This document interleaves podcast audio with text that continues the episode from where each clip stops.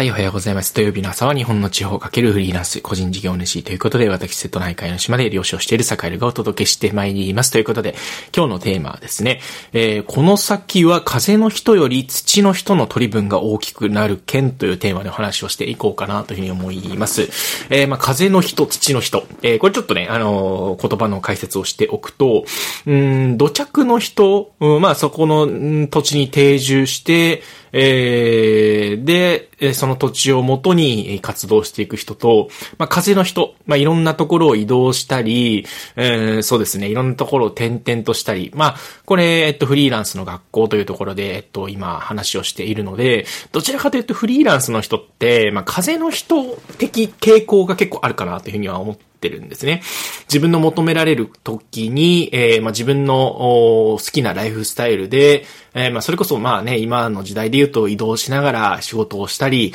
えー、旅しながら働いたり、みたいなことっていうのが、えー、どうもね、あの、いいことで、まあ、や、やりたいっていう人もね、結構多いので、うん、そうですね。まあ、そういうことが、まあ、一時期結構流行ったかなと思いますね。うん、移動しながら生きていって、たり、拠点を持たずに、まあ、2拠点、3拠点、えー、ね、下手したら、えー、拠点を持たずに生きていくみたいなね、人っていうのもいると思うんですね。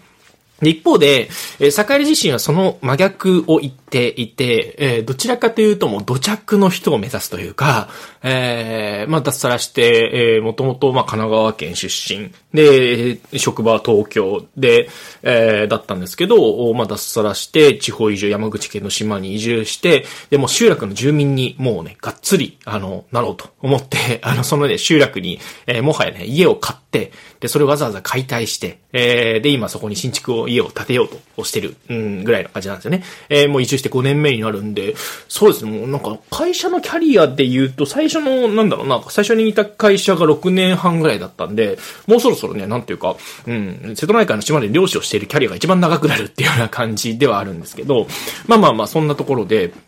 うん、その土地に根ざして動こうとする人って、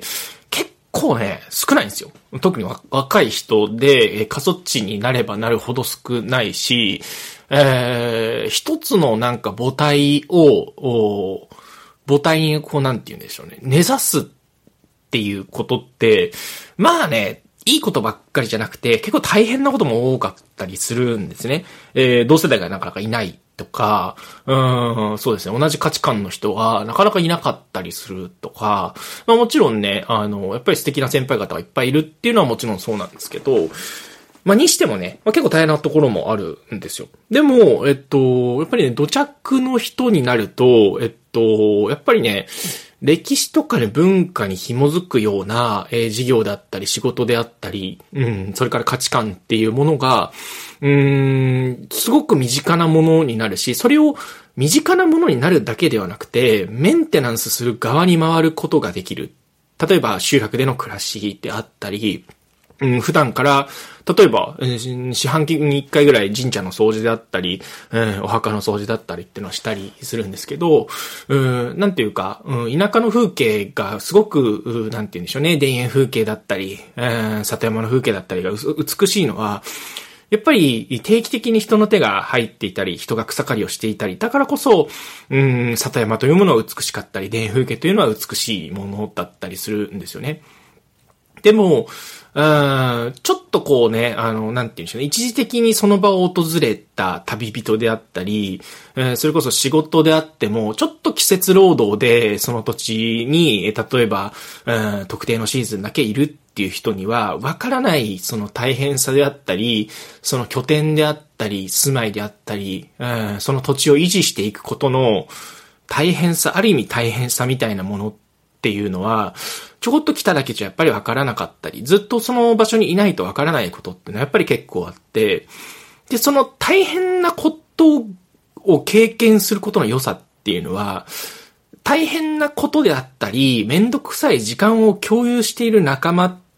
ていうものの、あ仲間意識であったり、えー、絆であったりみたいなところって、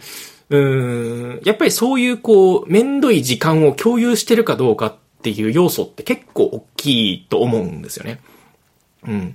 なんで、やっぱりこれからは、えっと、そういうことをする人が少ないからこそ、少ないからこそ、そういう、なんて言うんでしょうね、歴史文化に紐づくような、えー、生き方、働き方をできる人っっていう人の取り分が大きくなる。具体的には、例えば、えっ、ー、と、集落の中ですごく日当たりの良くて、えっ、ー、と、土壌のいい土地っていうのを、えー、使わせてもらえるとかね。うん、それこそ今までだったらね、よそ者に、も、ね、もともとよそ出身の人にそんなとこなんか回ってこなかったはずだし、えー、例えば船をつける場所であっても、えー、すごくいい場所を、なんか使わせてもらえたり、もっと言うと、船も譲ってもらえたりとか、そういうね、なんて言うんでしょうね。あの、土着の人に今なれる権利っていうのが割と空いてきてるっていう、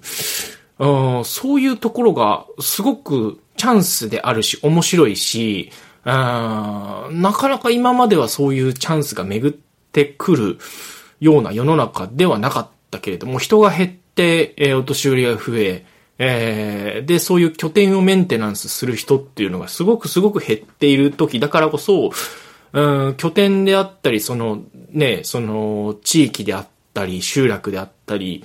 街並みっていうのを維持していく人の側になりやすい状況にあるんですよね。で、これがやっぱりほんとね、あ数日、数週間、数ヶ月、数年ぐらいだと多分、本当に、なんて言うんでしょうね。あの、差別化しにくい歴史と文化に紐づく、えー、例えば集落の営みであったり、えー、その土地の自然の営みであったりっていうのを享受していくことっていうのは難しいんじゃないかなっていうふうに思うんですよね。これは、えっと、まあ、なんて言うんでしょう。うん、土着の人、風の人っていうふうに表現したんですけど、結構会社とかにも当てはまるんじゃないかなというふうに思っていて、うん、なんか納得いかないとどんどんどんどん拠点を変えたり、え、どんどんどんどんこう会社を変えたり、働く場所を変える。確かに自分の求める生き方、働き方っていうのはできているかもしれないけれども、やっぱり行く先々で本当に信頼されて、じゃあ、そこの場所で昔から育まれている伝統的な技術っていうのを、じゃあ伝授してもらえるのかっていうと、どうなのかなっていうふうには思うわけですよね。この人はやっぱり足掛けだからっていう判断をされてしまったり、ああ、ちょっとね、よそから来たお客さんだよねっていう観点に、やっぱりなられてしまうと、そうするとやっぱりね、本当にこう、門外不出の技術っていうものはね、やっぱり出てこなかったりするんですよね。あ、もうこいつは本気でここにいる気なんだね、と。ここで頑張るだね、マジで？みたいな、そういうこう、感性っていうのを、やっぱりその、うん、チーム内でというか、組織内でというか、その土地内でというか、あ、こいつ本当にここで頑張ってことしてんだっていうふうに思ってもらえて初めて出てくるアドバイスであったり、初めて使わせてもらえるものであったり、初めて、あの、かけてもらえる期待、そういうものがやっぱりあるよなっっていうことを、すごくすごく最近実感しています。これは、えっと、まあ、田舎の村であろうが、会社であろうが、部活であろうが、ちょっと足ずぶっと入れてみるでっていう、その覚悟を示すこと、土着になる土着の人になる、風の人ではなく、もうその土になり、えー、土壌になることっていうのを決意したものにしか、えー、出てこないものなんだろうなっっていうことが、最近ね、特にね、なんていうか、土地買って家建てますって言って、家を建てる準備し始めてから、またね、なんかね、すごいいい縁というか、まあ土地がバンバンなんかいいところが、ここで、ここ使わないとかね、ここあげようかみたいなことから、どんどん出てきていて、あ、やっぱり覚悟を示すこと、うん、土着でいることっていうのを、うん、言っているだけではなくて態度で示していく、自分の人生で示していくことって結構大事なんだな。これって、うーん、集落への定住っていうことだけではなくて、多分、他のことにも言えるんじゃないかなっていうことを、まあね、思った最近でございますと。いうところですね。えー、そんなところで今日の話は終わりにしようと思いますが、えー、そういう場所で栄自身もだから伝統的になんていうね、ずっと前から、